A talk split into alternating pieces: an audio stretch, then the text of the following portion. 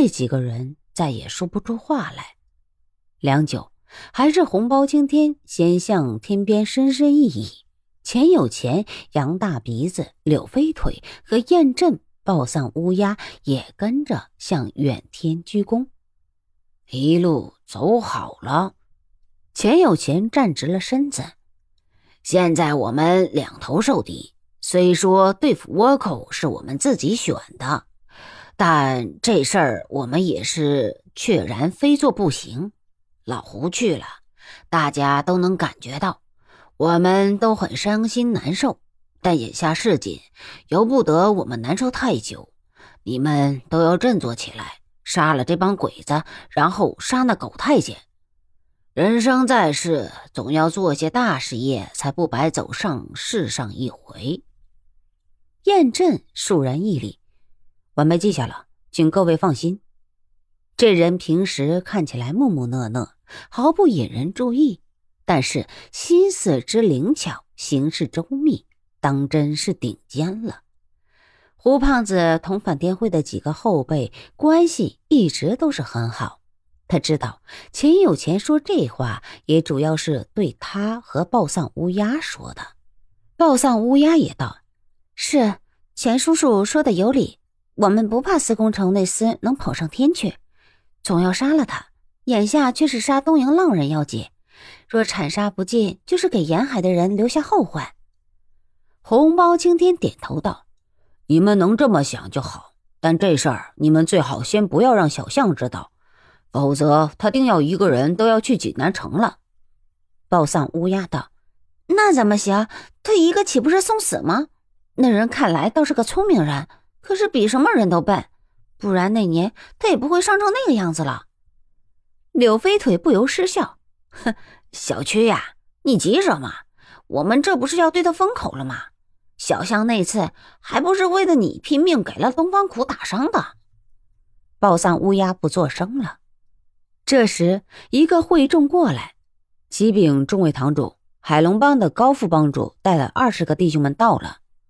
红包青天道：“快请。”只见那人引了一群人进来，当先一个人神情粗豪，顾盼自雄，也不等人引荐，便大声的道。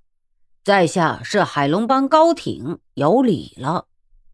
钱有钱众人远远还礼，不敢不敢，久仰高副帮主威名。当下一干人相互引荐了。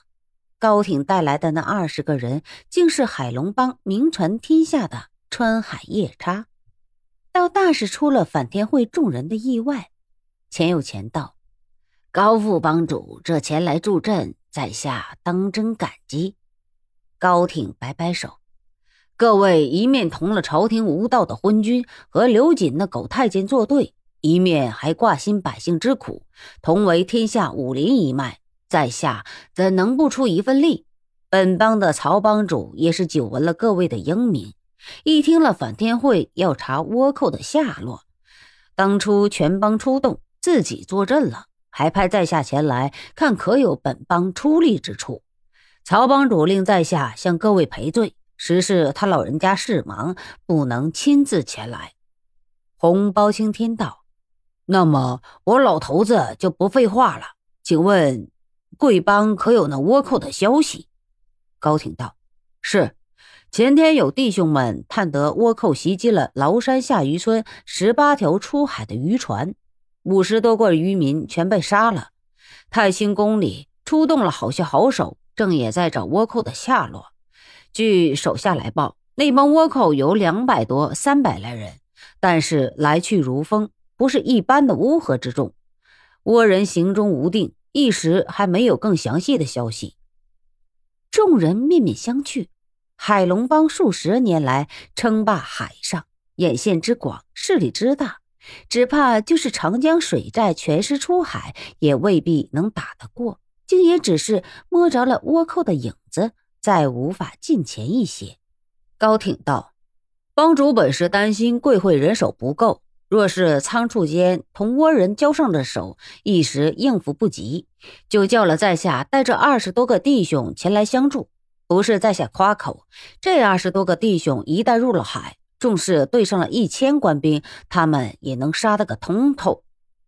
钱有钱再次站起来，躬身一礼：“如此，高副帮主费心了。”高挺正色道：“前辈言重，各位同为天朝子民，抵杀倭寇自是人人有份。还请各位若有差事，不必客气，只管吩咐下来。”柳飞腿道：“我们也是才到，只有先静看其变，眼下也是无事。”燕震呼的道。各位前辈和高帮主，我想出海去找一找倭人的行迹，不知可否？高挺虽听了人介绍眼前这中年和那年轻女子的名字，却并不知道这两个人是什么身份。但见他们居然也同了反天会的主脑一起议事，心头也知道这两个人必然不简单。